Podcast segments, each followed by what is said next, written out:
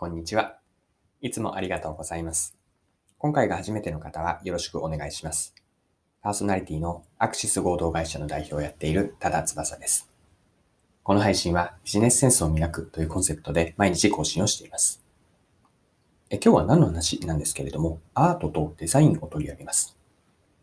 アートとデザインの違いから私たちがビジネスで仕事の進め方で学べることがあるなと思ったので、ここで皆さんと一緒に共有をして掘り下げていければと思っています。それでは最後までぜひお付き合いください。よろしくお願いします。はい。え今日はアートとデザインの違いから仕事で学べることについてです。皆さんはアートとデザインと聞くと、この2つにどんな違いがあるか、イメージ、えー、も湧くでしょうか？アートとデザインの違いは何でしょうか？で端的に言うと、アートというのは自分からこう作りたいものを表現する問題提起ですね。で一方のデザインというのは問題解決。これが私の2つの理解です。もう一度言うと、アートは問題提起。デザインは問題解決になります。で、アートというのは、こう作品を作るクリエイター、アーティストが自分がこう内側から作りたいと思うものを表現します。描き手が心の内側から生まれるこう自己表現によって世の中に問うんですね。ここに問題提起の意味があります。で、その結果として、まあ、価値が想像されるんですけれども、あくまで起点となるスターティングポイントというのは自分の内側からのこんなものを世に伝えたい、描きたい、作りたいという思いです。ではデザインはどうでしょうか？デザインというのは、まず前提として依頼者があって、その依頼者への問題を解決するソリューションなんです。依頼者というのはクライアントですかね。で、ここでは自己表現はもちろんあるかもしれませんが、それよりも何よりも大事なのは自分らしさではなくて相手の問題を解決する。あくまで依頼者に対してデザインによって解決をしていく。問題解決の意味合いが強いのがデザインになります。いかがでしょうか？アートは問題提起で、デザインは問題解決です。で、この違いをですね、じゃあ、うんと何か私たちが仕事を進めるときにビジネスパーソンにもどんな示唆、参考になることがあるかなというのを考えてみましょう。例えばですね、えっ、と、ビジネスのシーンで、えっ、と、あなたが、うんと、何か企画書を作るとします。で、この企画書を作品、うん、何かこう、アートやデザインの要素を当てはめると、どのようになるでしょうか。で企画書にアートの要素を入れるとすると、こう自分が作りたい、伝えたいと思うもの、書きたいと思うことを企画書に落としていきます。企画書に企画書によって問題提起をする行為。これがアート的な要素ですね。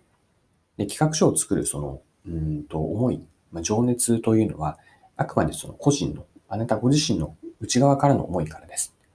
でこれが企画書に対してアートの要素を入れ込む意味合いになります。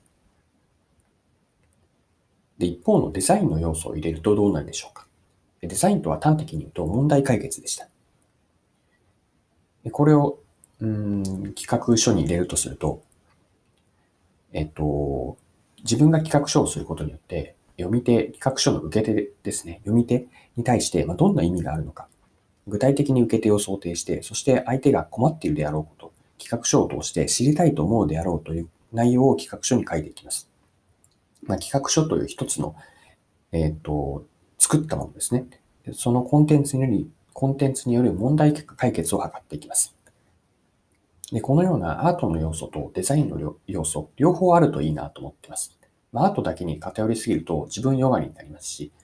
デザインだけに偏ると一方でいいのかというと私はそうは思わないんです。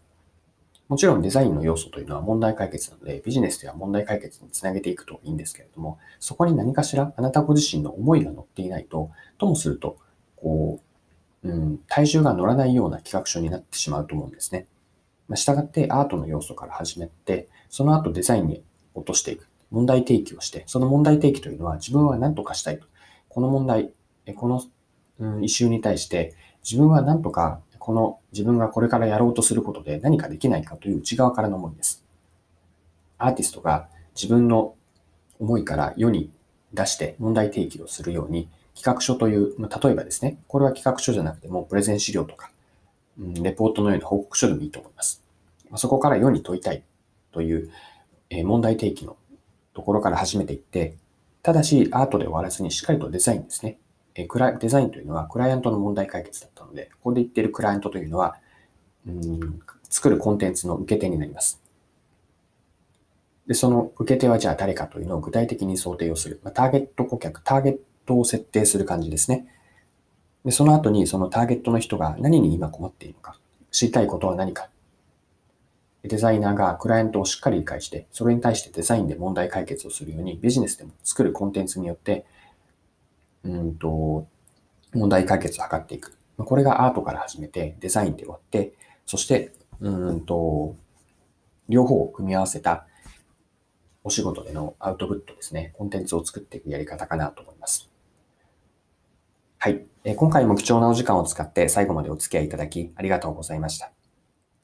この配信はビジネスセンスを磨くというコンセプトで毎日更新をしています。次回もぜひ聞いてみてください。また、フォロー、チャンネル登録をしていただけると新しい配信を見逃すことがなくなります。まだの方は、ぜひフォロー、チャンネル登録をよろしくお願いします。それでは、今日も素敵な一日をお過ごしください。